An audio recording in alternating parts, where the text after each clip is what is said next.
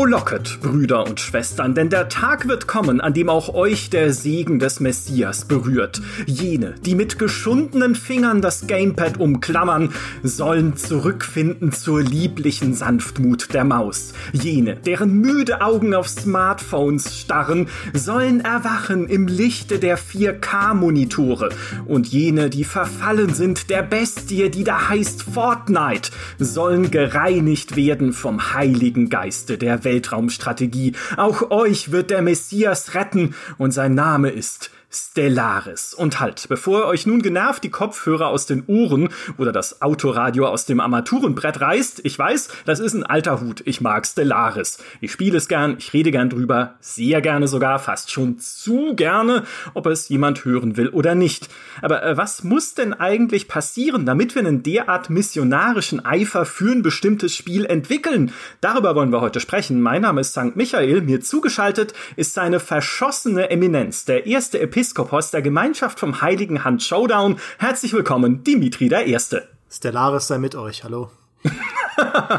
das ist äh, jetzt gewissermaßen auch ein Showdown, denn jetzt gilt's, wer missioniert besser und was spielt ihr die nächsten Monate, Stellaris oder Hand Showdown. Darüber äh, soll's heute auch gehen, aber erstmal eine Missionierung der anderen Art, denn Brüder und Schwestern, es gibt von GameStar jetzt auch einen zweiten Podcast namens Was spielst du so, in dem uns Inquisitorin Geraldine nach unseren Lieblingsspielen befragt. Und die aktuelle Folge passt sogar zum heutigen Thema, denn dort erzählt Michi Obermeier mit missionarischem Eifer von seiner unverstandenen Liebe zu Sea of Thieves.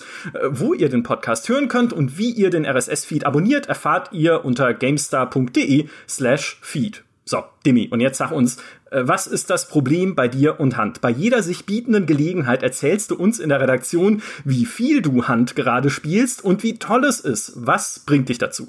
Äh, Liebe, ja, Liebe und äh, der Wunsch, dass andere Leute diese Liebe teilen. Nee, äh, tatsächlich glaube ich, dass dadurch, dass Hand mich so sehr überrascht äh, und mich so sehr bewegt und mich als jemanden, der ja schon, würde ich behaupten, sehr, sehr viele Shooter gespielt hat. Wir hatten ja auch einen Shooter-Podcast, in dem wir da ausführlich nochmal drüber geredet haben mit Phil und Petra, mhm. wo es so um die Situation des Genres geht und dass es irgendwo auch, dass irgendwo auch der Punkt erreicht ist, wo man nicht mehr diese gigantischen Überraschungen erlebt, wie in Zeiten, als, sag ich mal, das Rennen um neue Shooter-Technik jedes Jahr neu aufgerollt wurde. Also, dass halt irgendwie der, das Shooter-Genre so seine eigenen Bereiche gefunden hat, dass es halt diese großen Mainstream-Produkte gibt, es gibt Battle Royale, es gibt diese kleinen Nischen mit einem Tarkov.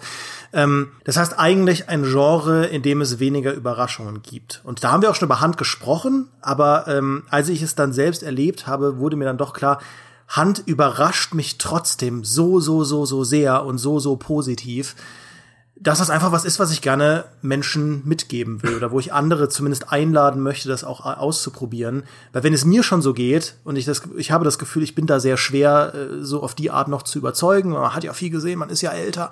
Ähm, dann hoffe ich, dass es anderen auch so gehen könnte. Also ich glaube, das ist so die Initialmotivation und ich gehe halt gern Leuten auf den Keks.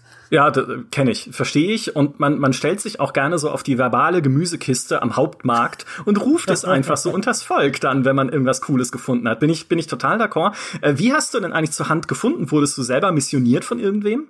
Ja, von Phil. Also das Aha. ist eigentlich, ich mache eigentlich das Gleiche, was er vorher gemacht hat. Er hat vorher in jedem Meeting bei uns gehockt und gesagt, Leute, bevor wir hier so ein Karthagen im Esse der Länder Moment, ja, bevor wir jetzt Tschüss sagen, spielt bitte alle Hand, ja, in egal welchem Meeting. Ähm, und ich habe darauf eher so ein bisschen, also nicht ablehnend reagiert, aber wie es halt oft so ist, man denkt sich, ja gut, ich habe aber so viel zu spielen und ja, ja, das machen wir irgendwann mal. Äh, aber dann hat Phil mich tatsächlich verhaftet drauf, dass ähm, dass ich es einfach mal, ich habe gesagt, was man so sagt, ja, wenn es mal im Sale ist. So, und dann war es mal im Sale. Äh, äh, Phil hat das auch sofort gespottet und mir gesagt, okay, Demi, du hast gesagt, wenn es runtergesetzt ist, holst du es dir. Und ich so, ja gut, okay, komm, dann gebe ich dir 25 Euro aus. habe es mir geholt und dann habe ich mich eines Samstags mal dazu bereit erklärt, mit ihm als, äh, als Fremdenführer das zu spielen. Äh, ja, und am nächsten Tag war ich derjenige, der allen erzählt hat, spielt bitte Hand, weil es einfach eine fantastische Erfahrung war. Ähm, und ich bin ja schon mit hohen Erwartungen reingegangen, weil Phil allen äh, sehr bescheiden erklärt hat, das ist der beste Shooter ever. Und wir mhm. auch schon Nachtest haben, der auch gesagt hat, das ist der beste Shooter ever. Und trotzdem wurde ich noch positiv überrascht. Und das ist einfach was, ja, jetzt äh, empfiehlt Phil allen Deep Rock Galactic und ich bin jetzt derjenige, der allen Hand empfiehlt. so, so, wandelt sich der Glaube im Laufe ja. der Zeit. Stimmt, Phil müssen wir mal einladen, um über Deep Rock Galactic zu sprechen. Das ist, steht ganz oben auf dem Zettel jetzt auch. Ähm, was ich da immer wichtig finde, ist, äh, auch so wie es bei mir Stellaris ging, als ich damals euch zum ersten Mal in der Redaktion auch von Stellaris erzählt habe, noch bevor es erschienen ist und ihr mich alle angeguckt habt, als käme ich von einem anderen Stern, haha, äh, ist, es hat immer, also ich würde euch ja nicht empfehlen, beispielsweise ein, äh, keine Ahnung, Call of Duty zu spielen, weil es halt so eine große Marke ist, sondern dieses, hey, ich erzähle euch so lange von diesem Spiel, bis es euch aus den Uhren wieder rauskommt, hat ja immer sowas von, ich spreche mit den Ungläubigen. Ja, weil mhm. ihr versteht ja gar nicht, wie der Glanz von Stellaris wirklich ist und wie cool dieses Spiel wirklich ist, weil es euch nicht interessiert. Und ich glaube, bei Hand ist es ja so ähnlich. Das ist ja auch inzwischen kann man sagen, keine kleine Marke mehr, aber auch eher eine, die sich so durch Mundpropaganda und Fabian Siegesmund verbreitet hat ja. mit seinem YouTube-Channel, aber halt sie war bei vielen Leuten eine sehr lange Zeit nicht auf dem Radar. Das hat auch damit zu tun, oder? Ja, ich glaube, diese Paradox-Marken sind ja eh ein Paradebeispiel dafür. meine, wir haben wie viele ja. Podcasts? 100, in denen wir über die Faszination Paradox erzählen. Und nicht, weil wir einfach uns gerne wiederholen, sondern im Gegenteil, weil es einfach sehr viele Perspektiven darauf gibt, das zu erklären. Und ich sage mal, vor Crusader Kings 2 waren ja diese Paradox-Spiele wirklich absolute Obskuritäten, so Hardcore-Obskuritäten, halt diese, diese Spiele, die nur aus einer Weltkarte bestehen. Und ich finde so mit Crusader Kings 2 hat es ja dieser klassische Elevator-Pitch, ne, das ist eigentlich ein Rollenspiel, das ist eigentlich, da erlebt man diese ganzen Geschichten, das ist eigentlich fantastisches Emergent Storytelling und so. Ähm, und das, also mein Stellaris ist ja ein Stück weit eine Fortsetzung von dieser Idee. Du hast halt ein, ein, ein sehr komplex anmutendes Strategiespiel, aber letztens, lustigerweise, äh, habe ich auch mit Fabiano drüber gequatscht, der es auch gerade für sich entdeckt und er erzählt mir halt mhm. ähnliche Geschichten wie du. So, das ist so krass, was man sich da alles aufbauen kann und was man da für verrückte Dinge erlebt. Und ja, es ist wie du sagst, man empfiehlt da im Prinzip Leuten etwas, was nicht so auf den ersten Blick eingängig ist. Und das macht es ja dann auch so cool, darüber zu reden und zu erzählen und von Faszination zu begeistern. Das ist ja auch das, was unseren Job eigentlich auch mit ausmacht, ja, dass man Leuten nicht die Dinge sagt, die absolut offensichtlich sind, sondern das, was sie vielleicht noch nicht über ihr Lieblingshobby wussten oder Spiele, die sie vielleicht noch nicht kannten. Ja, ich glaube, so funktioniert halt menschliches Entdecken insgesamt. Du findest irgendwas, hey, da drüben an dem Baum die Früchte, ja, die schmecken ziemlich gut, probiert sie doch mal, auch wenn ihr gar nicht wisst, was ein Apfel ist, hier in der hypothetischen Steinzeit, keine Ahnung. Ja, also einfach dieses Weitergeben von Gutem an die, im Fall von Fabiano, nächste Generation, kann man ja sagen, er ist ja doch ein Stück jünger und schreibt mir dann übrigens am Wochenende äh, verzweifelte Tweets, wie er mehr Sternbasen kriegt. Aber er hat dann nur irgendwie, ich habe dann sehr spät erst geantwortet, weil ich es erst sehr spät gesehen habe, weil ich mit diesem Internet nicht klarkomme und dann äh, hat er schon verloren oder so. Naja, aber so ist es. Die junge Generation muss sich reinfuchsen.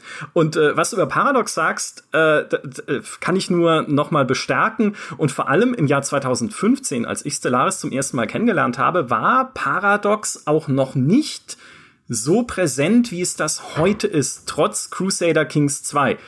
Kleiner Einschub, hier bei mir im Hintergrund tobt gerade ein Sturm. Ich hoffe, man hört ihn nicht zu sehr. Aber wie es sich für einen Missionar gehört, rede ich einfach gegen, den, gegen die Naturgewalten an, die mich davon abhalten wollen, hier meine Botschaft zu verkünden.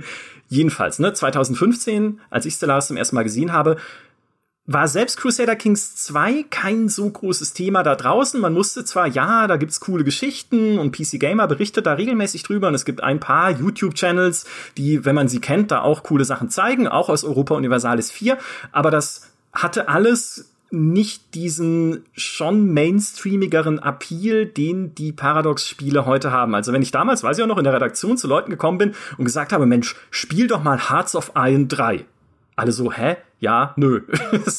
Dieses komische Weltkriegsstrategiespiel. Das ist, wie du sagst, das ist so nur eine, eine, eine komische Map und ganz viele Statistiken mit Prozentwerten für Panzer und sowas. Also, das hat nicht gefruchtet. Und wofür man 2015 Paradox eher kannte und wie es sich auch sehr vergrößert hat und bei vielen Leuten aufs Radar gebracht hat, die vorher halt überhaupt nichts mit der Marke anfangen konnten, war ein ganz anderes Spiel, nämlich City Skylines weil äh, das äh, Paradox hat regelrecht explodieren lassen, nicht nur von den Verkaufszahlen her, also City Skylines lief ganz gut, sondern halt auch einfach in der Aufmerksamkeit der Leute. Wir hatten hier ja auch einen Podcast mit dem Geschäftsführer und Eigentümer von Calypso, von einem deutschen Publisher, der gesagt hat, für ihn ist die Zensur der Paradox-Geschichte City Skylines, dass sie dieses eine Spiel irgendwo in Finnland ausgegraben und so groß gemacht haben, das war ihr größter Erfolg der letzten Jahre. Und das war so Stand 2015 auch das, wofür man im Prinzip Paradox kannte.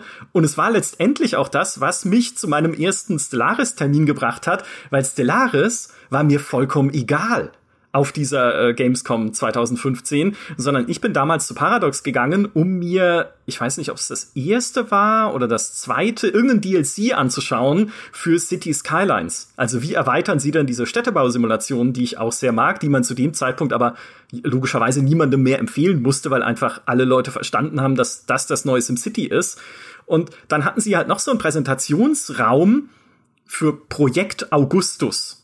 Und ich dachte mir so, hä, Projekt Augustus, das ist ein Römer-Strategiespiel oder was? Das interessiert, will ich, ich will nicht noch eins von diesen. Also ich kenne doch die Paradox-Dinger eh mit ihren Strategiekarten und es wird sicher super, aber wenn ich auf GameStar.de drüber schreibe, wird es keinen interessieren.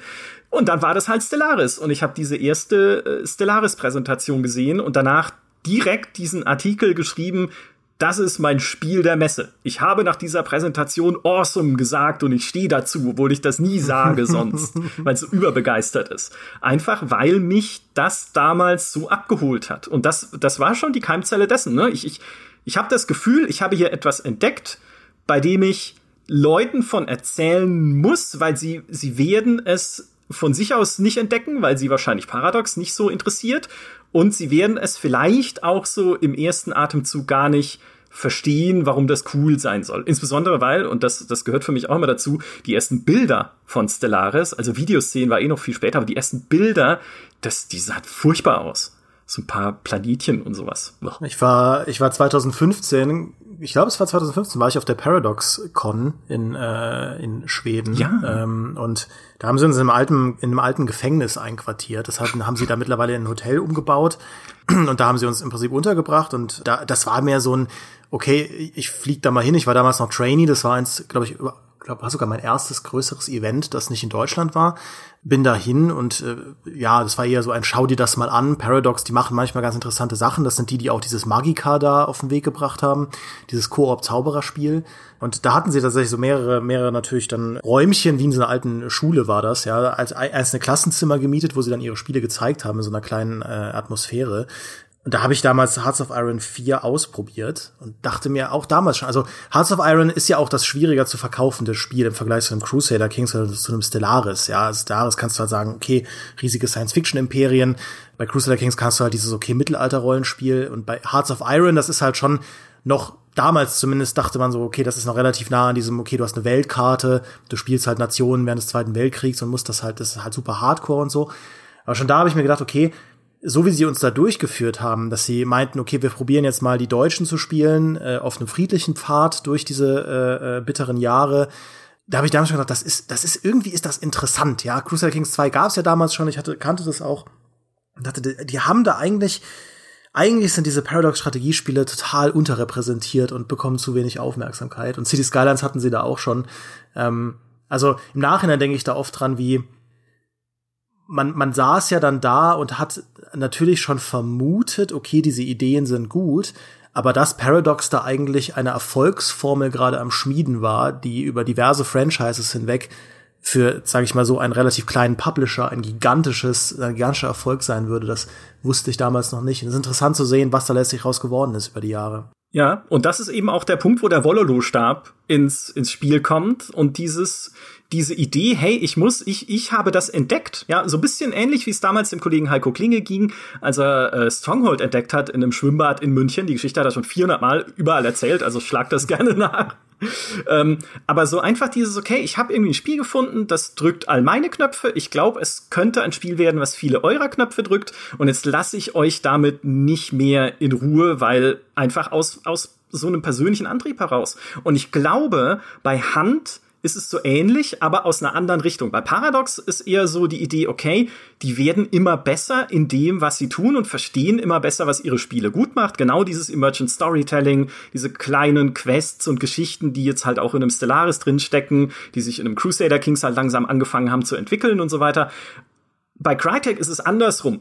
Die haben angefangen halt mit äh, Far Cry und Crysis, mit halt äh, gut inszenierten Story-Shootern, die dann aber irgendwie von Spiel zu Spiel schwächer wurden, bis an den Punkt, wo wir eigentlich Crytek, wenn man ehrlich ist, schon so ein bisschen abgeschrieben hatten, weil es gab dann zwar noch Warface, diesen Free-to-Play-Shooter, mhm. der auch in Russland sehr gut lief, aber wo man nie wieder, also ne, es war halt just another Free-to-Play-Shooter. Tut mir leid für alle, die es gerne gespielt haben. Ich weiß nicht, ob das gut war oder nicht. Nur so in der Aufmerksamkeitshaltung war eher ein Crytek so ein, ach, die gibt's noch. Und dann kommt halt sowas wie Hunt Showdown und dann ist man am selben Punkt, wie ich damals war, wie bei Paradox, nämlich, oh, Jetzt muss man Leuten plötzlich sagen, hey, die, äh, hier Crytek übrigens, diese Firma in, in Frankfurt, von der ihr schon dachtet, die macht bald zu und es gab ja auch die finanziellen Probleme und dann, dass sie die Engine dann irgendwie weiter lizenziert haben an, an Amazon und so. Aber die können ja noch was. Und die können sogar noch richtig viel und auch das muss ich euch, diese frohe Kunde, muss ich euch einfach bringen. Ja, und also man muss ja sagen, Hand, Showdown bei aller, bei aller äh, Meisterhaftigkeit, das ist ja Marketing-Treibsand. Also es ist wirklich ein schwarzes Loch. Äh, es hatte sowieso das Problem, dass es ja im Early Access rausgekommen ist. Ist aus Marketing-Sicht immer schwierig, weil du startest natürlich mit einem unfertigen Produkt, das auch, muss man so sagen, Hand zum Early Access Reveal war jetzt nicht das absolut beeindruckendste Spiel. Ähm, und danach musst du dir halt überlegen, okay, du arbeitest jetzt dann ein, zwei Jahre daran, dann hast du noch mal den Full Release, aber dann kannst du natürlich mit dem gleichen Superlativ reingehen wie mit deiner ursprünglichen Early Access Ankündigung. Ist ja auch einer der Gedanken gewesen, warum Mountain Blade 2 sich so lange zurückgehalten hat, in Early Access zu starten. Mhm weil es durchaus bekannt sein kann aus Marketing-Sicht, aber sie haben das halt gemacht, aber auch mal unabhängig davon, Crytek macht quasi keinerlei Marketing für Hand. Also das ist auch immer noch nicht. Das, die haben jetzt während der ganzen Battlefield-Launch-Phase und so weiter, haben die einfach mal einen Patch rausgehauen, der wirklich einige der größten Kritikpunkte der Community und es gibt ja gar nicht so viele, einfach mal fixt. Ja, du konntest ewig kein eigenes festes Loadout äh, definieren, sondern du musstest dir nach jedem Ableben den ganzen Kram im Menü wieder selbst zusammenkaufen. Mhm. Sowas haben sie einfach mal gefixt, ein super super Menü Overhaul, wo ich, wo halt selbst der Online-Journalist, der wir müssen ja auch natürlich das Interessante an einer Geschichte präsentieren, wenn wir Artikel schreiben. Ich denke mir, Leute, das ist doch ein super essentielles Update. Das, also das, da könnt ihr euch doch auf die Dächer stellen und von den Dächern rufen. Sie haben auch eine neue Waffe eingebaut, die fantastisch wieder ist. Ja, sie haben, es gibt ja auch häufiger bei YouTube diese Historiker-Videos, wo sich dann Waffenhistoriker anschauen, wie die Handwaffen funktionieren und immer wieder begeistert sind, äh, also im, im selben Atemzug, in dem sie drüber lachen, wie halt Battlefield diese ganz, also das halt umsetzt, was halt natürlich ein Action-Casual-Feuerwerk ist, äh, staunen sie Kinnladen runterklappend, wie toll Hand das alles macht. Und das ist alles im Prinzip Publicity, die aus der Community kommt, weil Crytek selbst es eigentlich gar nicht nutzt, überhaupt nicht. Das ist, du hast eine Ankündigung in dem Steam Community Tab, dass jetzt ein neuer Patch da ist. Und wenn du zufällig den Twitter-Kanälen folgst, kriegst du da auch eine Ankündigung. Aber das ist so low key, dass ich mir denke, mhm. Leute, ihr sitzt da auf einem der besten Shooter, die es jemals gab. Also heuert euch doch mehr Leute an, die Marketing für euch machen, die das den Leuten mal erzählen. Ihr habt eine Armee von Influencern, die prinzipiell Bock hätten, das äh, euch zu verkaufen. Da gab es irgendwie letztens diese obskure Meldung, dass sie jetzt eine Art TV-Serie machen zu Hand. Das war auch total unter dem Radar für irgendeinen Streaming-Service, den niemand kennt. Äh, es ist, also es ist so obskur, wie wie abhängig ja auch Hand immer noch davon ist, dass Leute es äh, quasi, wie du sagst, Word of Mouth weitertragen, ähm, ja. weil Crytek selbst das nicht macht. Immerhin in der Hinsicht hat Paradox dazugelernt in den letzten Jahren, weil sie sind sehr umtriebig geworden, was Influencer-Marketing mindestens angeht, auch wenn sie dann schon immer auf die PDX-Cons eingeladen hatten, von dem Quill 18 natürlich aus Kanada bis hin zu kleineren YouTubern, die solche Spiele halt regelmäßig spielen, ist, glaube ich, auch mit ein Faktor ihres Erfolgs gewesen. Aber ja, weird, ne? Da hast du so ein super Spiel hier bei Crytek und sie sagen einfach, naja, die Leute werden, also weiß nicht, ob sie es sagen, das ist jetzt natürlich kein U-Ton, aber so wirkt es zumindest, als würden sie sagen, naja, die Leute werden es halt dann schon spielen irgendwann mal und, und cool finden und wenn ich erzähl's ihnen der Demi, wie geil es ist. Merkwürdig. Ja, es, man ist ja ähnlich auch bei der Crisis Trilogy, jetzt bei dieser Remaster Trilogy, die ja auch nicht sonderlich rühmlich ist, aber ähm, es ist merkwürdig, wie unsichtbar sich Crytek auch hält äh, wenn man auf, also ne, Crisis okay als Marke, das verstehe ich schon, dass man da jetzt nicht mehr den riesigen Bass drauf bringt, aber ja, Hand Showdown hat ja wirklich beachtliche Spielerzahlen dafür, dass es so ein kleines Projekt ist. Also ich glaube, ein Insurgency Sandstorm würde sich danach die Finger lecken. Äh, und Insurgency ist ja schon groß genug, um zumindest am Leben zu bleiben, aber Hand ist ja wirklich beliebt. Und trotzdem passiert da relativ wenig. Es ist, es ist schade, aber auf der anderen Seite, das Spiel braucht es nicht, um am Leben zu bleiben. Äh, und umso mehr können wir halt den Leuten das erzählen. Ja. ja, ist auch schön. Man fühlt sich auch immer gut, wenn man das macht, weil man, äh, also ich halt bei Stellaris jetzt heute nicht mehr, weil es einfach dafür dann schon wieder zu viele Leute kennen. Aber du hast dann natürlich auch dieses Insider-Gefühl. Ja, ich kenne hier was Geiles, was ihr unbedingt mal erleben müsst oder unbedingt mal spielen müsst Und es ist immer ein gutes Gefühl, zu jemandem zu kommen, etwas zu empfehlen und dann natürlich auch zurückgesagt zu kriegen, hey, es macht mir wirklich Spaß, hat wirklich gut funktioniert. Auch wenn mal jemand unter einen Test schreibt, hey, cool, dass ihr das getestet habt hier bei der GameStar, das hätte ich ja sonst nie entdeckt oder nie irgendwie für mich gefunden oder sowas, hat ja auch seinen sein Wert sozusagen für einen selbst. Ja, und es ist auch, also tatsächlich dieses Glänzen in den Augen, äh, oft sieht man es dann ja nur virtuell äh, von auch äh, den Kolleginnen und Kollegen, wenn sie dann, also wir haben, ich habe schon einige Leute dann dazu gebracht, sich Hand zu besorgen. äh, und da sind wir gemeinsam losgezogen und du hörst halt beim Handspielen, wenn es Klick macht. Mhm. Also wenn die Leute, weil was Hand halt so toll macht, äh, also ich meine, ich habe es ja schon ausgeführt, insgesamt, was das Spiel toll macht, aber ich habe nochmal drüber nachgedacht, ganz im Hinblick auf das Thema heute du sammelst so schnell Erinnerungen, die du nicht vergisst. Mhm. Ja, bei einem Call of Duty und bei dem Battlefield, und ich mag ja beide, äh, aber vor allem jetzt mal bei einem Call of Duty, da sind die Matches ja sehr gleichförmig. Das ist mehr so ein Feierabend-Beschäftigungstraining. Ja, es ist cool, aber bei Hand, da erinnerst du dich immer an dieses eine Mal, als ihr um diesen Kirchturm gekämpft habt mit zwei anderen Teams. Du erinnerst dich immer an das eine Mal, wo du durch einen Schlitz in der Scheune auf eine Lampe geschossen hast, wo sich zwei Leute drin verschanzt hatten. Und dann mussten die rausrennen, weil die ganze Scheune ihnen gebrannt hat. Und dann habt ihr sie dann weggefischt. Du erinnerst dich auch an dieses eine Mal, wenn du es mit Ach und Krach zum Rettungsboot geschafft hast, um die Mission zu verlassen. Und dann wurde dein Team von Wasserschlangen gefressen. Das sind so Momente, natürlich in dem Moment ärgerst du dich schwarz, aber die bleiben. Und so erinnerst du dich auch bei Hand, also geht zumindest den meisten, mit denen ich gesprochen habe, so du erinnerst dich an dein erstes Match, du erinnerst dich an das erste Mal, als du irgendwie es geschafft hast, ein Gegnerteam platt zu machen durch Absprache und sonst irgendwas, obwohl du noch keine Ahnung von diesem Spiel hast.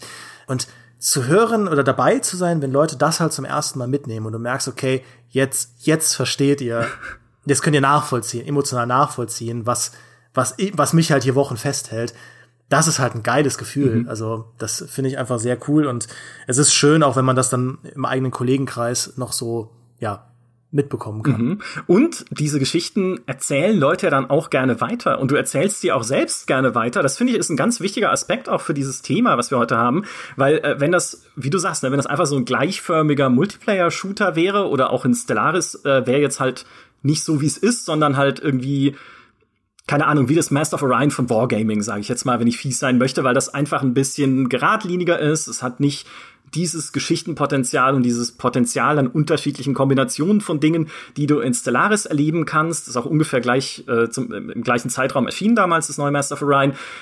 Da erzähle ich nicht so sehr von, weil es nichts zu erzählen gibt. Aber wie ihr alle da draußen aus allen Podcasts wisst, die die GameStar jemals gemacht habt, äh, hat mit ein paar Ausnahmen vielleicht, in Stellaris habe ich immer wieder neue Geschichten, neue irgendwie Dinge, die ich euch unbedingt erzählen muss, weil sie einfach in mir kochen. Und meine Freundin will sie nicht mehr hören, weil sie sagt, das dumme Spiel interessiert mich nicht. Also sie spielt einfach solche Spiele nicht gerne. Okay, es sei ihr verziehen, aber ist mir egal, weil ich trotzdem mal diese Geschichten weitergeben möchte. Und ein Beispiel, jetzt sind wir mittendrin, ein Beispiel ist, ich habe mir äh, jetzt diesen neuen DLC angeschaut, dieses äh, Aquatics Species Pack, also im Prinzip ein DLC, der Völker von Wasserplaneten, von so Ozeanplaneten mehr vertieft mit eigenen Fähigkeiten und eigenen Profilbildchen und einer eigenen Ansagerstimme im Spiel, die mich tierisch aufregt, weil ich dachte, ah ja, man spielt jetzt halt irgendwie, oder ich spiele jetzt da, mein nächstes Volk ist so ein Fischvolk, das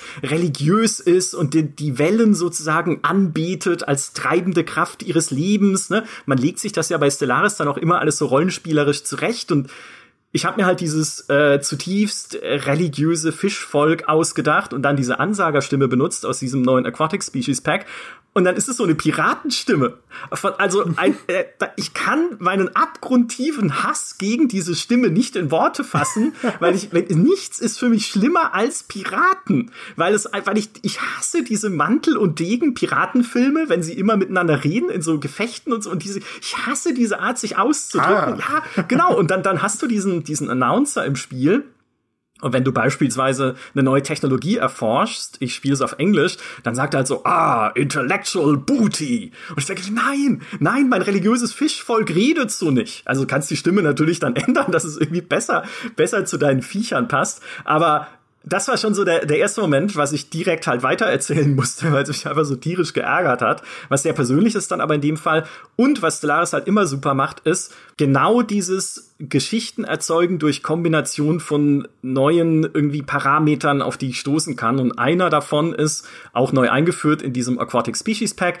Ich kann in einem Sonnensystem aufwachsen sozusagen und starten, indem so ein riesiger Weltraumdrache rumfliegt der ist am Anfang neutral, der war irgendwie schon immer da. Sie haben ihn seit Anbeginn der Zeit beobachtet, wie er seine Kreise zieht durch dieses System. Aber dabei bleibt es nicht. Ich kann dann im, also ich will jetzt nicht spoilern oder so, aber ich kann halt im Verlauf der Geschichte mehr mit diesem Drachen interagieren. Ich kann positiv interagieren, indem ich freundlich zu ihm bin. Ich kann ihn aber halt auch reizen. Und je nachdem, was ich mache, kann ich halt später mit diesem Drachen auch coole Sachen machen im Spiel. Und wie toll ist das? Ja, ich kann mir einen ganzen Romanzyklus der Science Fiction vorstellen, der sich nur drum dreht, wie religiöse Fischviecher von irgendeinem Planeten einen einen gigantischen Himmelsdrachen zu den Sternen reiten. So äh, jetzt äh, bildlich gesprochen. Und solche Sachen habe ich halt immer und immer und immer wieder in Stellaris und das, weil es mich halt auf einer persönlichen Ebene als Science-Fiction-Liebhaber und als jemand, der schon immer sich gerne so Kopfgeschichten ausgedacht hat zu seinen Science-Fiction-Strategiespielen, auch damals schon in Master of Orion, weil es mich da mhm. einfach trifft und kitzelt. Ja, ich meine, das äh, funktioniert so ein bisschen auf, äh, auf zwei Ebenen. Du hast auf der einen Seite diese Reisen, die du selbst in dem Spiel erlebst, sowas wie mit diesem Drachen, äh, also das, diese ganzen Myriaden von Geschichten von eigens erschaffenen Völkern. Ähm, das halt auf, der, auf dem einen Pfad und auf dem anderen Pfad gibt es ja auch die Reise über die Entwicklungszeit des Spiels hinweg. Also sowas wie mit der Piratenstimme zum Beispiel. Das ist ja so ein, okay, da ist ein neuer DLC, der hat das und das gemacht. Ähm, und darüber kann man dann ja auch noch mal reden. Und zumindest diese Ebene haben ja viele Spieler. Also meine ich, Call of Duty Modern Warfare, so wenig kreative Tiefe jetzt in einem Call of Duty steckt, aber wer Modern Warfare zum Launch mitgenommen hat, das neue, das 2000, was war es, 19er, ähm, und miterlebt hat, wie halt alle, also wie, wie lächerlich diese Shotgun war zum Launch. Ja, das sind Geschichten, wenn man da dabei war und mit anderen spricht, die dabei waren, die erinnern sich. Ähm, mhm. Aber das sind halt auch bei Multiplayer-Shootern wie Call of Duty sind das halt vor allem diese Geschichten, die man hat in der Community. Ähm, versus eben bei diesen kreativen Sandbox-Spielen mit äh, Spielen mit so einer kreativen Tiefe wie bei einem Stellaris hat man das halt doppelt gemoppelt. Und ich finde, deswegen macht, ist das halt so ein cooles Hobby, von dem man, also es ist halt so ein Hobby in einem Hobby, von dem man die ganze Zeit erzählen kann. Wenn es nicht gerade einen neuen DLC gibt, dann kannst du ja trotzdem erzählen von den Sachen, die du neu ausprobiert hast in Stellaris, den neuen Dingen, ja. die man da erlebt hat. Ja. Hat Hunt es auch? Das fände ich eine sehr, sehr spannende Frage, weil ich meine, bei Stellaris ist diese Sandboxigkeit und dieses Kreative, ich baue mir immer was Neues zusammen und erlebe immer was Neues, ja schon in der Spielidee angelegt. Ja, durch dieses halt offene Free-to, äh, nicht Free-to-Play, um Gottes Willen, also diese, diese offene Weltraum-Sandbox, die sich da einfach auftut. Wie ist denn das bei Hans Showdown? Hat das irgendwie kreative Elemente, um sowas dann auch weiter zu erzeugen, dieses Geschichten, dieser, dieser Geschichtengenerator? Ja, ähm, natürlich ein bisschen anders. Also man kann natürlich sich da, also ist auch lustigerweise was, was ich mir ein bisschen wünschen würde, weil diese Hunter, die du da hast, die Lore von Hunt ist ja sehr, eigentlich sehr spannend. Sie präsentieren das sehr langweilig in so Textfenstern, die man sich auch noch freischalten muss. Äh, und die Hunter selbst haben eben, also auch da einige von diesen legendären Huntern haben halt so Hintergrundtexte, äh, aber deine, deine generischen Hunter, man verliert so jede Form von Beziehung für die, weil sie dauernd wegsterben und selbst wenn du irgendwie so ein Level erreichst, wo du sie dann retiren kannst, verschwinden sie auch für immer. Also was ich mir zum Beispiel wünschen würde, wäre wie bei Rogue Legacy damals so eine Ahnengalerie mit mhm. Huntern, die man halt gerettet hat oder die man bis ans Ende ihrer Karriere begleitet hat und so. Also mich, mich greift das Setting schon sehr, aber worauf ich eher hinaus will, ist halt diese diese tolle Action-Sandbox einfach, weil du wirklich fast, also fast kein Match ist so wie das davor. Du kannst halt so unvergessliche Fallen legen. Du kannst ähm, du kannst gemeinsam mit deinen Leuten so, also Myriaden von Strategien planen. Und das ist ja alles so extrem, ähm, also wo ein Strategiespiel ja oft sehr abstrakt ist. Ja, ein Crusader Kings bei allem, was es toll macht, aber viele Prozesse finden ja abstrakt statt. Es ist ja was, was dir dann über ein Textfenster vermittelt wird. Und bei Hand bist du ja in diesen Situationen wirklich drin. Also du bist derjenige, der jemandem eine Falle stellt, der dann halt da sitzt und bangt und hört und lauscht.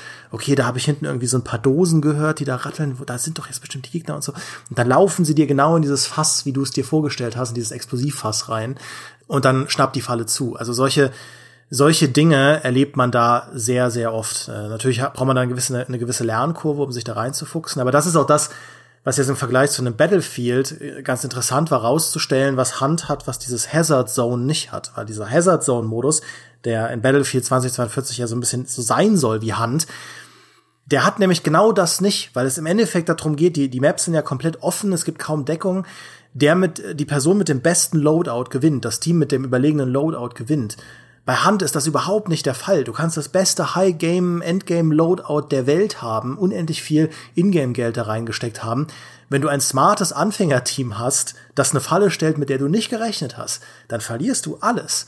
Und du kannst dir sicher sein, dieses Anfängerteam wird sich für immer daran erinnern, was es da gemacht hat. Und du wirst dich auch für immer daran erinnern, was dir da passiert ist. Also, diese Schießereien, diese Action-Einlagen, das, was man da hat, das ist halt so eine vielfältige Sandbox, ähm, dass es das halt in irgendeiner Form liefert, aber natürlich anders als bei einem Stellaris. Es ist halt kein, nicht auf dieselbe Art ein Kreativbaukasten, aber ein Stück weit ein Strategiebaukasten. Mhm. Äh, was, äh, was mich ja bei Stellaris eher packt, ne, es gibt halt diese, diese natürlich Sandkastenebene, aber wie ich vorhin schon gesagt habe, es transportiert mich auch durch die, durch die Geschichten, die drinstecken, die Paradox auch bewusst natürlich da reingepackt hat. Es transportiert mich sehr extrem zurück einfach in meine Kindheit und die Science-Fiction-Sachen, die mich da schon interessiert haben. Und das äh, schon seit dem allerersten Termin und dieser Präsentation auf der äh, Gamescom 2015 was man da gesehen hat. Beispielsweise dass man Föderationen gründen kann. Natürlich wie in einem Star Trek. Dass es uralte, gefallene Imperien gibt, wie beispielsweise in Warhammer 40k oder auch so ein bisschen die Wallonen in Babylon 5, der besten Science-Fiction-Serie, die jemals gedreht wurde. Ne? Dass es Roboter-Revolten geben kann, wie in jedem Science-Fiction-Universum an irgendeinem Punkt oder sowas. Dass ich genmanipulierte Soldaten erschaffen kann als Kriegerrasse für mein Imperium, so wie die Chemhadar in Deep Space Nine und so weiter. Also tausend so kleine Science-Fiction-Motive, Ringwelten. Ja, es gibt einen kompletten Zyklus von, von Larry Niven. Also all das kennt man all das ist halt, wenn man Science Fiction so gelebt und geatmet hat, wie ich früher, ist, das sind halt so meine Leib- und Magengeschichten und Universen, in die ich mich gerne denke und in die ich gerne so, also nicht nur irgendwie Star Wars Raumschiffe schießen aufeinander, sondern halt diese ganzen Motive, das holt mich auf einer Ebene ab, für die es nicht mal ein Spiel sein müsste. Weißt du, also wenn Stellaris jetzt irgendwie nur so ein Match-3-Spielchen wäre mit, mit coolen Ringwelten und Roboterrevolten, dann würde ich es vielleicht trotzdem spielen, weiß ich nicht. Aber es ist nochmal eine, eine zusätzliche äh, Ebene zum Game Design, zu dieser, zu diesem Sandbox-Design, was diese Geschichten hervorbringt. Und jetzt wäre die Frage, Demi, wie ist es bei dir? Weil dieses, äh, hast du schon, hattest du schon als Kind eine besondere Beziehung zu Western-Settings in Louisiana? Äh, nee, das nicht. Das tatsächlich nicht. Aber ich äh, bin trotzdem ganz bei dir und kann das sehr gut nachvollziehen, weil ich finde, was man als Kind halt oft hatte bei diesen Universen, wenn man sich mit denen auseinandergesetzt hat, war wirklich, dass man auch über den Konsum hinaus einfach die ganze Zeit dran denken musste. Also so ging es mir ja, ja. So, wie du es auch beschrieben hast, mit Babylon 5 äh, ging es mir mit Star Wars, weil ich immer äh, schon Science-Fiction-Filme mochte, die auch gut aussehen, anders als Babylon 5. Aha, oh, das war gemein. Nein, ich war. also, also bitte, die, also die CGI damals von Babylon 5 war revolutionär. Ja, Betonung auf damals. Nein, Quatsch. Es ist, äh, Babylon 5 ist klasse, ich wollte nur ein bisschen witzig sein. Ähm, ich mag Babylon 5 auch. Aber äh, tatsächlich dieses sich beschäftigen über den Konsum hinaus. Das war bei Videospielen ja auch oft so, dass ich einfach, wenn dann der PC aus war, trotzdem dauernd dran gedacht habe und zurück im, mit dem Kopf in dieses Universum zurück bin. Ähm, und das ist natürlich als Erwachsener schon schwieriger geworden, finde ich, äh, weil man auch einfach schon ja. viel gesehen hat, aber man ist auch einfach sehr beschäftigt. Das Leben ist einfach involvierender. Ich wünschte mir auch oft, das wäre anders. Ähm, aber zum Beispiel, siehe Forza Horizon 5. Ich spiele das ja im Moment jeden Abend. Ich liebe Forza Horizon 5, aber Forza Horizon 5 ist ein Spiel, sobald ich da die Xbox ausmache, ist das weg. Das ist, ich denk da nicht weiter dran. Das ist auch völlig in Ordnung. Aber Hand ist ein Spiel, über das ich weiter nachdenke. Also ich habe natürlich dieses äh, Southern Gothic Horror Szenario erst eher so, sag ich mal, als Teenager, Erwachsener kennengelernt, weil das ist ja jetzt auch nichts, womit man sich als Kind beschäftigt. Ähm, ist ja auch irgendwie ein eher brutales Szenario. Und Hand ist ja auch ein sehr eigenes Ding. Ja, Zombies in Louisiana Ende des 19. Jahrhunderts, das hat man nicht so oft. Ähm, aber ich habe die Faszination halt für mich entdeckt und ich merke, das löst bei mir jetzt als Erwachsener wieder so was ähnliches aus. Ich denke da einfach drüber nach, wie das so ist, als Jäger da zu sein in diesem Bio und zu wissen, okay, die Chancen, dass du da rauskommst, sind halt so gering. Und wenn man sich dann mal mit der Lore auseinandersetzt, mit, okay, da taucht plötzlich so ein Monster auf, äh, das heißt einfach nur der äh, Steinmetz und der fängt an, äh, Experimente durchzuführen und macht ganz merkwürdige Sachen mit den Leuten und es geht ja auch um, um so Dimensionen und es ist einfach eine sehr, sehr bizarre, fast schon so Lovecraft-mäßige Horrorversion von äh, einem Western-Setting. Und, und da merke ich, das ist schon ein Faktor, warum, wenn ich über ein Spiel rede, dass es mich halt so reinzieht in dieses Szenario. Und das, äh, da musste ich sofort mhm. dran denken, als du dann über Stellaris gesprochen hast.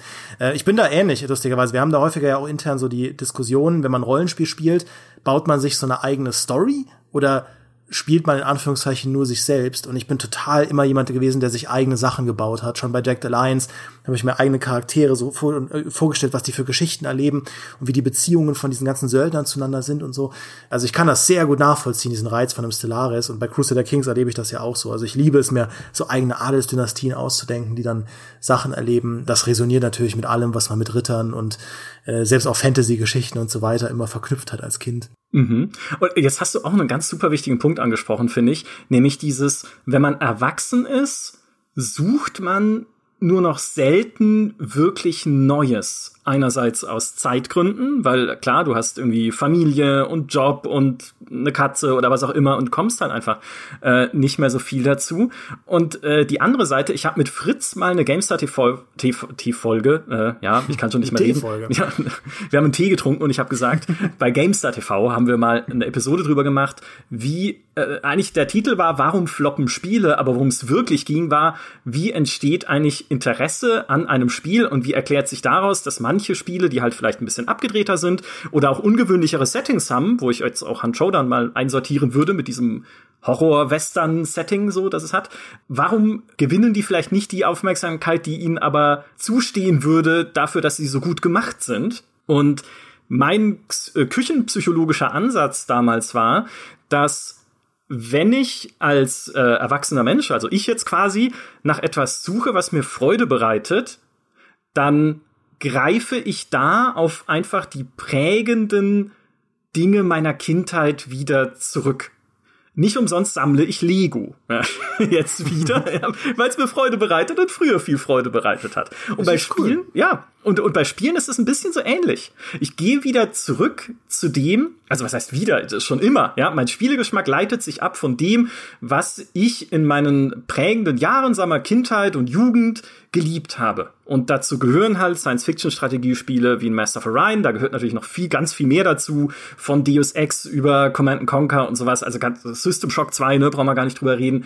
Aber das ist so ein bisschen das, was mich heute antreibt. Ich möchte einfach etwas finden, was mir ein positives, emotionales Erlebnis verschafft. Ein Glücksgefühl. Und das ist jetzt nicht nur auf Spiele bezogen, das ist halt so allgemeines menschliches Streben. Wir alle wollen ja glücklich sein und wir suchen dieses Glück nicht immer, aber oft in dem, was wir schon kennen. Und das ist auch gar nicht böse. Und so funktioniert zum Beispiel auch selektive Wahrnehmung, weil selektive Wahrnehmung wird oft negativ konnotiert, weil du sagst, okay, das ist jetzt halt mal wieder die Leute ignorieren, was abgedrehtes und originelles und die wollen doch gar keine Innovation und was der Bauer nicht kennt, frisst er nicht. Ne? Das ist immer so das, an was wir denken ähm, bei selektiver Wahrnehmung. Aber selektive Wahrnehmung ist ein ganz wichtiger und zentraler Aspekt unserer äh, der Arbeit unseres Gehirns mhm. sozusagen, weil wir nie und nimmer die geistige Kapazität hätten, jeden Reiz, der auf uns einprasselt, bewusst zu verarbeiten und zu durchdenken. Und deshalb blenden wir vieles aus. Ich kann ja auch nicht da sitzen und mir jetzt mal auf Spiele bezogen jedes einzelne realistische Rennspiel im absolut allerletzten Detail reinziehen und spielen und mir alles dazu durchlesen weil ich einfach weiß, dieses Genre bedeutet mir wenig, weil ich früher sowas schon nicht so gerne gespielt habe und auch nicht viel.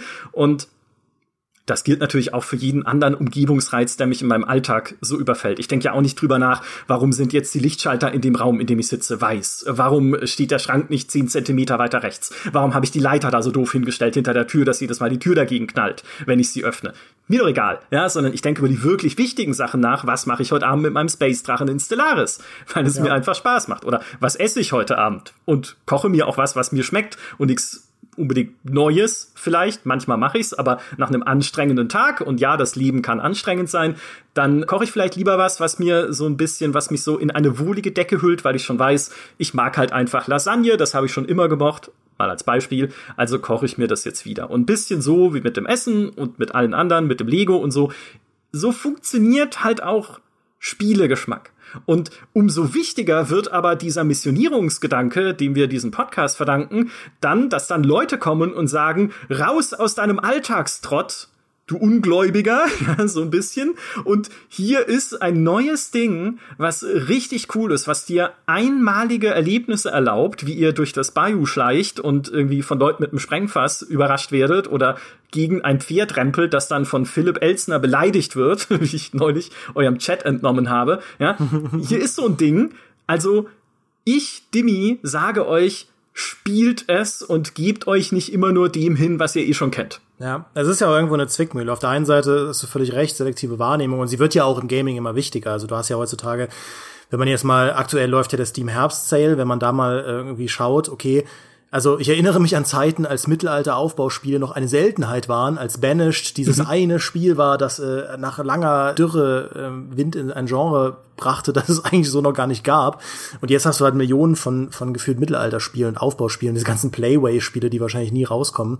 Das heißt, es ist wichtiger, da halt zu selektieren und sich irgendwo Grenzen zu stecken, sonst verliert man auf Steam viel zu viel Geld. Auf der einen Seite, auf der anderen Seite, ne, gerade als Kind war es ja dieses neugierige Entdecken von Neuem, was diese Liebe überhaupt ja. erst erschaffen hat. Ja, man hat sich plötzlich plötzlich, ich weiß noch irgendwie, als man das erste Mal dann in meiner Kindheit Dragon Ball gesehen hat und gesehen hat, was ein Manga ist. Und das ist, also das, das werde ich nie vergessen, wie sich das angefühlt hat, das erste Mal mich mit Pokémon zu beschäftigen, was ja jetzt nicht so ein Teil von deiner Jugend war, aber ähm, für mich war das also unglaublich. Und ähm, das sind auch diese Momente, die hat man dann nur einmal mit diesem einen Ding. Aber, aber das ist ja eigentlich das, wo halt diese absolute Faszination für was geboren wird. Und man, man wünscht sich das als Erwachsener ja trotzdem noch. Das sagst du ja auch, man sucht sich ja deswegen ein Stück weit die Dinge aus, die man halt schon kennt, wo man weiß, das ist super, ein neuer Star Wars-Film neue Mandalorian-Staffel, da kann ich sehr leicht begeistert für sein, weil ich Star Wars liebe und dann auch natürlich sehr leicht enttäuscht werden, wenn es dann so ist wie Star ja. Wars 9.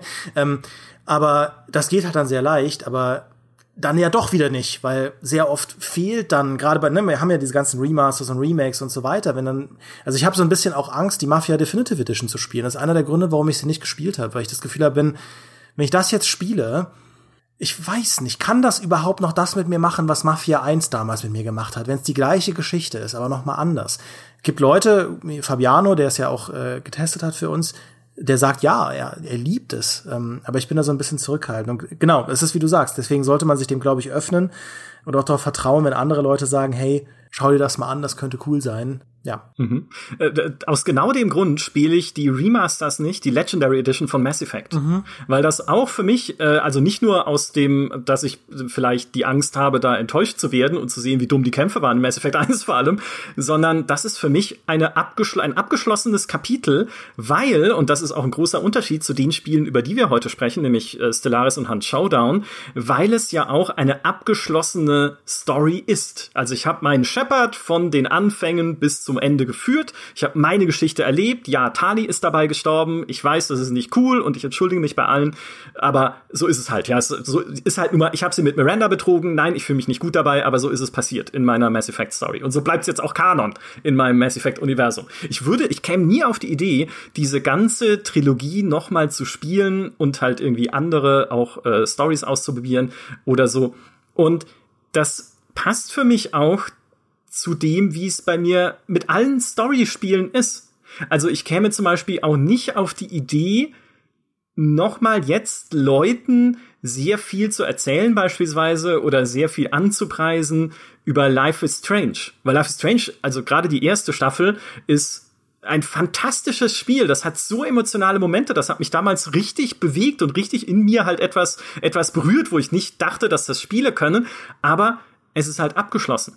Und Life is Strange hat auch nicht diese, diese Varianz immer wieder, so wie in Stellaris halt, dadurch, dass es neue DLCs gibt, so wie in Hand, dadurch, dass du neue Strategien ausprobierst, so neue Dynamiken erkundest, einfach mit anderen Spielern, diese, diese Varianz, immer neue Geschichten zu erzeugen, sondern die Geschichte ist einfach vorbei. Sie war toll, aber da missioniere ich dann nicht mhm. mehr, ja, sondern die Sache, dieses Kapitel ist für mich abgeschlossen, während halt andere Spiele, an denen ich länger kleben bleibe, einfach weil sie diese Varianz in sich tragen, halt eher so die sind, wo man dann halt irgendwie den Wololo-Stab äh, in der Luft kreisen lässt. Ja, ich glaube, so Aktualität ist auch einfach wichtig. Ist natürlich auch ein rhetorisches Mittel, weil man sagen kann, hey, du verpasst hier etwas, was äh, gerade, wo gerade was passiert. Ja? Also weil natürlich Game ja. of Thrones ist auch nicht abgeschlossen, die Bücher, aber die würde ich jetzt auch niemandem empfehlen, weil schon genug stimmt. Menschen warten. Aber äh, ja, ich, ich sehe das gerade sehr, sehr stark bei dem, was Arcane mit den Leuten macht. Ich bin ein totaler Spätzünder, was Arcane angeht. Ich bin noch nicht durch mit der Serie, aber ich bin weit genug, um sie fantastisch zu finden. Aber wir sehen das ja jetzt auch extrem in den Artikeln. Äh, wir haben jetzt viele Artikel dazu gemacht, weil wir sehen, wie sehr die Leute sich plötzlich für dieses League of Legends Universum interessieren. Weil natürlich da auch vorher so, okay, lol, das sind halt, das ist halt MOBA. Also da hat halt jeder Charakter vielleicht so eine kleine Hintergrundstory und dann hast du so irgendwie, weiß ich nicht, so ein Heimerdinger, der halt so ein verrückter kleiner Professor ist, der gerne Sachen in die Luft jagt. Ähm, wer da total drin ist, äh, wie unsere Kollegin Steffi, der konnte dir auch schon vor zwei Jahren erklären, warum, äh, warum die Lore hinter League of Legends eigentlich voll viel Potenzial hat. Aber ähm, ich glaube, jetzt mit Arcane sieht man zum ersten Mal, was das ist. Und du siehst halt dieses riesige Interesse daran, mehr zu wissen. Und das ist genau das, das, was ich auch meine mit diesem, man beschäftigt sich dann, wenn die Serie eigentlich rum ist, immer noch damit. Die Leute wollen wissen, okay, was hat es denn da jetzt damit auf sich? Gibt es da das mehr zu wissen? Und verraten irgendwelche Sachen schon Dinge über die zweite Staffel. Und Leute reden die ganze Zeit über Arcane und hier, wie heißt das, Ruin King und äh, Rune Terror und diese, ich habe mit diesen ganzen Spielen quasi gar nichts zu tun. Aber selbst ich denke mir, Leute, ich finde das, ich finde das einfach ansteckend, mit wie viel Leidenschaft plötzlich über so ein Thema gesprochen wird, ähm, weil es, weil es halt in den Leuten ähnlich, ja, genau das auslöst, worüber wir jetzt gesprochen haben, mit dem, was halt Babylon 5 ausgelöst hat als Kind oder ein, ein Star Wars oder ein Star Trek oder so. Ja, das sind dann halt diese faszinierenden ja. Dinge, von denen man am liebsten allen erzählen möchte. Also die Kollegin Lea, die war ja, glaube ich, auch bei Nerd und Kultur im Podcast zu Gast, äh, um auch über Arcane zu sprechen, aber sie hat auch bei Twitter sehr, sehr viel darüber gesprochen, dass die Leute bitte Arcane schauen müssen. Das ist also jeden Aspekt beleuchtet davon, der cool daran ist. Und im Nachhinein kann ich halt verstehen, warum. Weil es diese Sachen gibt, die konsumierst du und du denkst dir, ich muss darüber mit Menschen reden. Ich muss Leute verpassen so etwas Tolles, wenn sie das nicht mitnehmen und wenn sie das nicht jetzt mitnehmen, ja. Ja. Absolut, äh, total. Arcane ist das neue Babylon 5, sozusagen. Beziehungsweise das LOL-Universum. Und das ist halt auch genau diese selektive Wahrnehmung, weil auch ich beim League of Legends-Universum, genau wie du sagst, nie gedacht hätte, dass das irgendeine Form von Tiefe hat. Auch da, weil ich halt einfach Wobei ich sagen muss, ich habe League of Legends damals sogar getestet, da war es aber noch nicht so. Also das war ja erst die mhm. Anfänge, äh, die es damals genommen hat. Aber heute, ich würde es halt einfach nicht mehr anschauen, weil ich habe so viele andere Dinge, mit denen ich mich beschäftige und viel, so viele andere Spiele, also Stellaris, ja, und Homeworld noch ein bisschen, dass ich gar nicht auf die Idee käme, mich in dieses Universum reinfuchsen zu wollen. Und insbesondere halt auch, weil ich gar nicht denken würde, dass es da überhaupt irgendwas zum Reinfuchsen gibt. Also, dass es überhaupt irgendeinen Mehrwert für mich persönlich hätte, als jemand, der halt schöne Stories, ausgefeilte Charaktere, coole Wendungen und so erzählerische Kniffe halt einfach liebt. Aber, hä, warum? Ja, aber League of Legends halt, ne? Da ist halt Toplane, Bottom, Mid, Mid und äh, Tower. Mhm. und dann hört's schon auf. Und äh, ja, genau. Und dann, und dann entwickelst du halt tatsächlich diesen Eifer zu sagen, Freunde, ihr sitzt hier auch einem Irrtum auf. Es ist ja ganz wichtig, ne? Ich will, ich will euch ja nicht nur irgendwas zeigen, was euch gefallen könnte, sondern auch mit einem Missstand aufräumen. Ja, also ihr denkt, das sei irgendwie nur so eine seichte paar Leute kloppen sich auf einer Karte äh, irgendwie Universumswelt irgendwie keine Ahnung, aber dem ist nicht so, sondern es ist ein anderes Setting, es ist eine andere Art von Spiel, die da gemacht wird oder von Universum, die da gebaut wird als ihr denkt. Und ich sage euch jetzt, korrigiert das. Und äh, bei Stellaris ist ja auch nichts anderes, weil da hätte, äh, also würde ich ja auch sagen, wenn man sich das oberflächlich anguckt, kann es ziemlich abschreckend sein. Man kann auch schöne Bilder davon machen, irgendwie von diesem Space-Drachen jetzt auch oder von einem Sternensystem, wo dann so eine Raumschlacht stattfindet. Aber der allergrößte Teil von Stellaris, auch wenn ihr euch Videos davon anschaut und Let's Plays, sind Menüs und Textfenster. Das sieht absolut furchtbar aus und super abschreckend. Es sind nicht mal schöne Menüs. Wobei schöne Menüs bei einem Science-Fiction-Spiel immer schon Ansichtssache sind, aber nichts an diesem Spiel schreit dir entgegen, bitte beschäftige dich mit mir.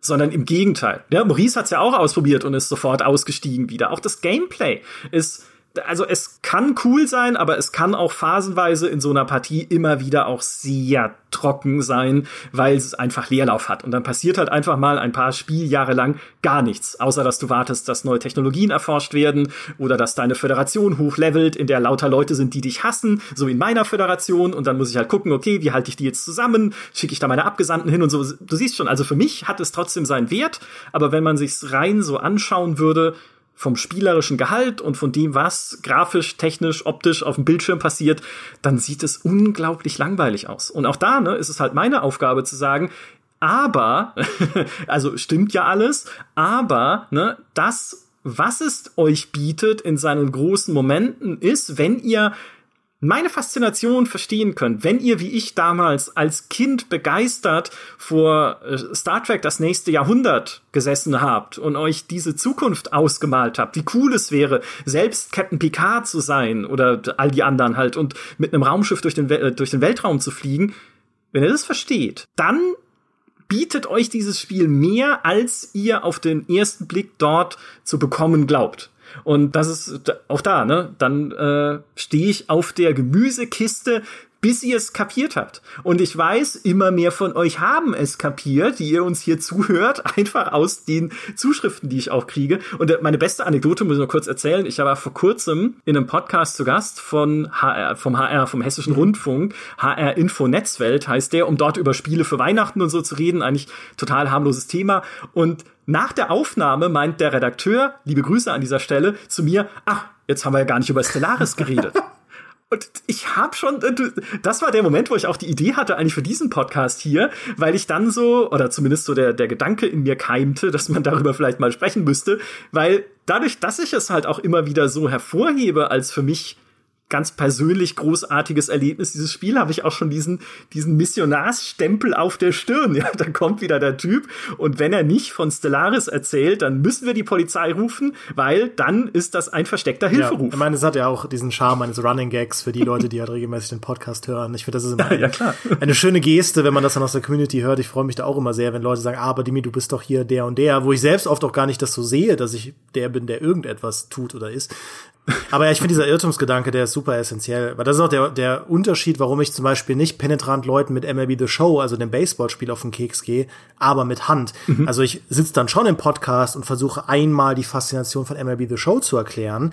Ähm, aber ich habe, also wenn jemand zu mir kommt und sagt, gut, Demi, aber ich finde halt Baseball absolut nicht interessant, dann werde ich jetzt keinen kein Plädoyer bauen, warum du dir trotzdem äh, MLB anschauen solltest, weil halt Baseball immer Baseball bleibt und Baseball nicht jedem gefallen wird. Aber bei Hand, da, da bin ich schon der Meinung, dass sehr viele unterschiedliche Perspektiven oder Leute mit unterschiedlichen Perspektiven trotzdem, auch wenn sie jetzt zum Beispiel keine Hardcore-Shooter mögen, sich dem mal öffnen sollten. Also ich weiß zum Beispiel die Kollegin Elena, die äh, Elena, die ist jetzt niemand, ähm, der jetzt permanent Shooter spielt in der Freizeit, aber Elena liebt halt interessante Settings und Szenarien, interessante Story-Universen, ähm, liebt ja auch die Souls-Spiele und da bin ich halt auch, also habe ich schon zu ihr gesagt, okay, also dieses Szenario, diese Art, wie auch der Soundtrack funktioniert, diese Stimmung, die Hand einfach erzeugt, wenn du es spielst, diese Atmosphäre, ja. Wir reden ja oft auch Atmosphäre mit Gothic und so weiter. Also diese Atmosphäre mhm. ist was, es kann sich lohnen, das mal zu erleben. Und Hand ist ja auch kein Spiel, wo reines Schuss reine Shooter-Erfahrung darüber entscheidet, ob du gewinnst oder verlierst, sondern man macht da gemeinsam mit dem Team, probiert man ein bisschen rum und das ist sehr cool, ja. Und so hat Phyllis mir ja auch äh, nicht verkauft, als Demi, dieses Spiel ist so gnadenlos. Du bist da dauernd frustriert und das ist was, wenn du dich halt, ne, du liebst ja Dark Souls, du liebst es ja dauernd auf die Fresse zu bekommen, spiel mal Hand. Sondern äh, Phil hat es mir halt verkauft mit, ich weiß, Demi, du glaubst sehr viel über Shooter zu wissen, aber Hand wird dich überraschen. Und dann dachte ich, okay, ja. jetzt hasst du mich. Also dieser Irrtumsgedanke, dieses Gefühl, okay, Leute, ich weiß, äh, ne, es mutet an als ein sehr unzugänglicher Shooter, aber wenn ihr das, das und das, ne, wenn ihr früher auch euch Science-Fiction-Universen überlegt habt, wie du bei Stellaris, ja, mhm. sagt nicht sofort nein, ja, öffnet euch, probiert zumindest mal ein Free Weekend aus. Ja, oder schaut euch, schaut euch zumindest mal an. Ihr könnt ja auch irgendwie, man kann es ja auch, mittlerweile gibt's ja alles, man kann ja auch streamen über Steam und dann können Leute zugucken, ja. Der Kollege Johannes Rohr, ja, der ist, der ist ein totaler, Schisser, wenn es um so Horrorsachen geht. Der meinte immer, der liebt ja Shooter und sagt aber immer zu mir, Demi, Hand ist mir zu gruselig. Ich weiß nicht, das ist mit diesen Monstern und so, wenn man da in so einem Bossraum sitzt, das ist mir zu krass. Und dann meinte er aber auch zu mir, willst du es nicht einfach mal streamen? Dann gucke ich euch zu, wenn ihr spielt. Und das haben wir jetzt ein paar Mal gemacht. Und ich habe ihn kurz davor, es sich zu holen. Aber selbst wenn er sich's nicht holt, es ist ja trotzdem cool, zusammen Hand zu spielen. Selbst wenn er nur zuschaut, kann er ja mit, mit drüber sprechen und äh, uns dann zugucken und so. Und am Ende genießt man Hand dann trotzdem zusammen. Dann habe ich alles erreicht, was ich erreichen wollte, ja. ja, total. Und dieses, wie wichtig ist einfach dieses Brückenbauen, was du gerade angesprochen hast. Ich habe bei Stellaris inzwischen so viele Brücken gebaut, dass man den Fluss nicht mehr sieht. Mhm. Aber dieses, okay, ich versuche euch einfach bei irgendwas zu packen, von dem ich hoffe, ihr mögt es.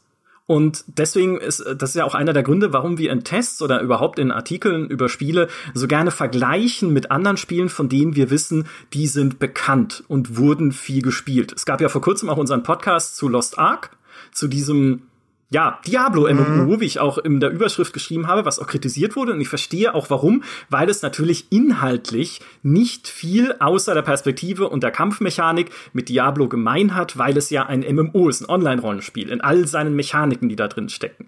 Aber dadurch, dass Diablo bei uns so bekannt ist, hilft es, diese Brücke zu bauen, einen prominenten Vergleich zu finden, um Leuten einfach besser nahelegen zu können, warum sollte euch das interessieren? Das ist genau wie wenn du solche Sachen sagst wie, das ist wie Battlefield, nur halt im Ersten Weltkrieg. Also wenn ihr solche Multiplayer-Shooter, die auch ja ein bisschen sandboxig sind auf den Karten, im äh, Ersten Welt, äh, im Battlefield mögt, so rum, dann schaut euch doch das mal an. Das ist ein bisschen anderes Setting. Heißt dann Battlefield One. Okay, blöd, das war halt auch im Ersten Weltkrieg, aber ihr wisst, was ich meine, ne? Dieses Brückenbauen, Leute im Prinzip dort an die Hand nehmen, wo sie sich zu Hause fühlen, in den Genres, die sie mögen und dann äh, über die Brücke mitzunehmen in etwas Neues. Das ist so wahnsinnig wichtig und genau deshalb suche ich mir ja auch immer wieder die passenden Stellaris-Geschichten für Leute aus, bei denen ich, von denen ich dann glaube, okay, das ist jetzt der Punkt, wo sie es vielleicht auch reizen könnte, das mal auszuprobieren. Zum Beispiel, dass man äh, seit dem Nemesis DLC, also schon seit Anfang des Jahres, im Spiel ja zum galaktischen Wächter ernannt werden kann, per Notstandsverordnung der, des galaktischen Senats. Und äh, dem einen oder anderen mhm. mag das jetzt bekannt vorkommen. Ein Hauch von Palpatine, ja, ja. weht durch diesen Podcast. Gut, Und, gut. ja, wir werden deine Karriere mit Interesse verfolgen. Und äh, dann, ähm, äh, wenn du, wenn im Prinzip die Krise besiegt ist, wegen der dir diese Notstandsrechte übergeben wurden, kannst du sie behalten und sagen, okay, ja, äh, ich, äh, die Krise setzt zwar weg, aber die Galaxis muss trotzdem geschützt werden, also äh, nennt mich Imperator und hier ist übrigens die Flotte, die ich gebaut habe, um euch das reinzuhämmern. Und all solche Sachen, ne? Und dann kann ich auch wieder, wenn ich beispielsweise jetzt mit Maurice reden würde, halt sagen, hey, guck mal, wie böse du dann da sein kannst. Ja, du kannst als super freundlicher Diplomat anfangen, alle Punkte mit den Traditionen Diplomatie stecken, mit allen immer Verträge, Forschungsabkommen, Handelsverträge, die, ihr könnt Botschaften austauschen und halt immer halt so auf, auf Liebe Gemeinschaft machen, bis sie dir die Notstandsrechte geben ja, und dich zum galaktischen Kanzler machen. Und dann kannst du halt die Maske fallen lassen und sagen, so Freunde, jetzt machen wir ernst und dich mit allen anlegen als böses Imperium. Plus, es funktioniert dann von der KI her nicht so gut, also da ist dann wieder ein bisschen äh, so das Paradox-Prinzip am Ende. Aber theoretisch kann dann sogar so eine Rebellenallianz entstehen, die versucht wiederum dein böses Imperium zu bekämpfen und seine Loyalisten, also so ein richtiger galaktischer Bürgerkrieg wie in Star Wars. Und solche Sachen gibt es in Stellaris halt wie Sand am Meer. Und ich versuche mir dann immer wieder eine neue rauszupicken mit der Faszination, um diese Brücke zu bauen und zu sagen, schau mal, wenn du sowas mal in einem Weltraumstrategiespiel erleben möchtest, guck dir doch mal Stellaris an. Vielleicht machen sie jetzt auch wieder einige von euch, ja. Siehst du? Verdammt nochmal. Jetzt, jetzt hast du dir, ja, jetzt hast du diesen einen Pitch auch bis zum Ende aufgehoben, mit dem man sogar mich kriegt, ja. Es ist, es ist wie Star Wars, nur als Strategiespiel. Ja. das war die Idee, ja das war die Idee. Du hast dann sogar als Imperium einen neuen Schiffstyp, der besonders martialisch aussieht. Ah. Fast bisschen wie Sternzerstörer, ja, möchte ich sagen, weil die auch so keilförmig zulaufend ja. sind. Also ich glaube, die von Paradox haben sich dabei schon was gedacht. Ich muss aber dazu sagen, auch deine Handpitches, auch du hast mir äh, vielleicht, ohne es zu wissen, aber vielleicht auch durchaus perfide, die ein oder andere Brücke gebaut, bei der ich halt wirklich denke, dieses Hand klingt wahnsinnig cool, weil da auch wiederum vieles drinsteckt, was ich einfach auch gerne mag, so aus meiner Spielehistorie heraus. Zum Beispiel Schleichen. Bin halt mhm. großer Fan von Stealth Games. Haben wir auch schon vor Urzeiten einen Podcast drüber gemacht. Über Dark Project und Deus Ex und halt auch sowas wie System Shock. Also, ich verhalte mich ungern laut in Spielen, selbst wenn Schleichen in diesen Spielen relativ wenig bringt. Ich schleiche zum Beispiel auch immer in Fallout und das müsste ich ja nun wirklich nicht. Also in Fallout ist es also am Ende, gerade wenn man hochgezüchtet ist irgendwie, dann nimmst du halt deinen dein Gatling-Laser und, also Fallout 4 meine ich jetzt, ne, und rührst alles weg. Aber nein, ich schleich trotzdem, weil ich es einfach, weil ich diese Heimlichkeit genieße und das wäre für mich schon die erste Brücke, die mich in Richtung Hand gerade gerade mitnimmt, so ja. ein bisschen. Ich glaube, es ist der einzige Multiplayer-Shooter, der, der man am ehesten noch wie ein Stealth-Spiel spielen ja. kann. Nur leider Multiplayer. Weißt du, was geil wäre? So, äh, falls uns Crytek zuhört, Hand-Showdown, die Singleplayer-Kampagne. Da wäre ich sofort dabei. Das fände ich so cool, Oder? wenn sie eine Story-Kampagne machen würden, wo sie da auch dieses Szenario mal ein bisschen auseinanderfalten und so. Da wäre ich voll dabei. Also auch wieder so ein Ding, wo ich denke, Leute, das, also euer Story-Universum, das ja wirklich nur aus ein paar Klappentexten besteht, da steckt wieder so viel Potenzial drin. Macht doch da mal mehr Marketing. Das ist doch was. Da freuen sich doch auch Leute. Auch das, also das macht doch die Community für euch. So irgendwie so Lore-Videos und all das. Ähm, ja. Verdammt nochmal. Aber ja. Ja. Ja, auch gerade was du über Setting erzählt hast, ne? Irgendwelche Experimente, die schief laufen in dieser Gruselwelt, in diesem, ne, ja eigentlich auch einer im echten Leben sehr, ja, zumindest weil es die Südstaaten sind, sehr hellen Welt und sonnigen, ne? Und hier ist sie halt vom vom Bösen gezeichnet, vom Horror gezeichnet, überall Nebel und überall Mysterien und du weißt erstmal nicht, was ist da schiefgelaufen und so. Oh, gibt es Arcane? Ja, gibt es einfach Arcane, die können dann so ein Sandbox-Spiel ja. draus machen, wie ein Deathloop, ja. wo man ne, mit Schleichen und Erkunden und Tonaufnahmen finden von verrückten Wissenschaftlern, die in ihrer Heu, in ihrem Heuschober irgendwie das ultimative Böse gezüchtet haben oder ein dunkles Ritual durchgeführt und dabei eine Riesenspinne erweckt oder so. Und also, ich meine, viele von euch, ne, jetzt sind wir wieder an dem Punkt, vielleicht berührt es eure Interessen nicht so ganz, auch weil ihr halt mit den Arcane-Spielen oder auch mit den Immersive Sims damals, mit Ultima Underworld, mit System Shock, nicht groß geworden seid und deshalb diese Art von Sandbox-Gameplay, die da drin steckt, gar nicht mögt oder nicht nie lieben, andersrum, ne, nie lieben gelernt habt, eher, nicht, dass ihr es nicht mögen würdet, sondern ihr habt es einfach nie so richtig kennengelernt. Aber mir ist es egal. Ich will das für mich. Hm.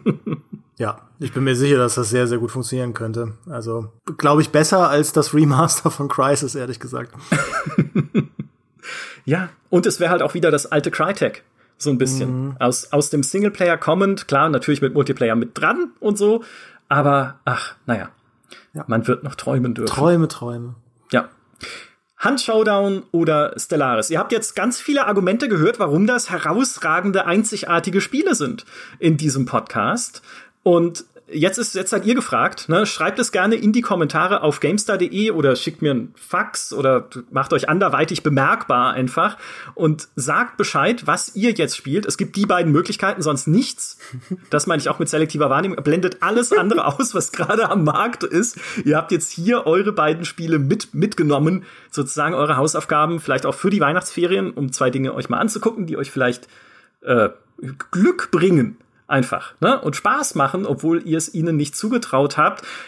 Wenn ihr ansonsten noch coole Geheimtipps sucht und Spiele, von denen ihr auch noch nie was gehört habt, aber Leute darüber so begeistert reden hören wollt, wie jetzt Demi und mich über Stellaris und Hand Showdown, dann hört, was spielst du so? Und nein, diese Folge war nicht nur gedacht als riesiger Werbepitch für unseren neuen Podcast, ist mir jetzt wirklich spontan eingefallen, dass es einfach diese Parallele ist. Auch dort hört man halt Leuten zu, wie sie gerne und begeistert erzählen von dem Spiel, das sie gerade halt einfach fesselt aus aus Gründen, ja.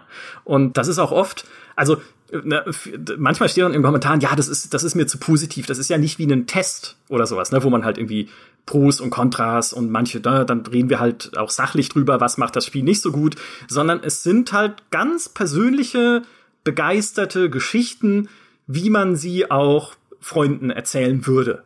Weil da sagst du ja auch nicht, okay, hier ist eine Pro-Kontra-Liste über Stellaris und das Menüdesign und zwischendurch ist ein bisschen Leerlauf, sondern erzählst halt die geilen Sachen und das, was dich persönlich daran berührt und äh, machst halt keinen kompletten Test, weil den gibt's dann immer noch auf gamestar.de. Da hast du auch noch viel Werbung gemacht, fantastisch. Ja, ich weiß nicht, was los ist. Es tut mir leid, diese ganze Werberei muss endlich aufhören. Nein, nein, das ist einfach, wir sind einfach wie auch jetzt League of Legends mit Arcane und so, wir sind ein Netzwerk aus Angeboten. Und ja. äh, deswegen verweist man halt auf sehr viel. Richtig, und dieser, auch dieser Podcast ist eine umgedrehte Gemüsekiste auf dem Hauptmarkt, auf der in dem Fall wir beide stehen und versuchen den Leuten schmackhaft zu machen, nicht nur Stellaris und Hand Showdown, sondern überhaupt halt alles, was GameStar so macht und warum es cool ist. Ganz vielen Dank, Demi, es hat super Spaß gemacht. Fand ich auch. Toll, toll, toll. Ja. Mega Diskussion. Ich hoffe, es hat auch allen Spaß gemacht, die uns heute zugehört haben. Macht's gut. Erzählt mir, was ihr in Hand Showdown und Stellaris erlebt habt. Vielleicht auch alles äh, Schlimme, was euch nicht daran gefällt. Mal gucken. Und bis zum nächsten Mal. Tschüss. Tschüss.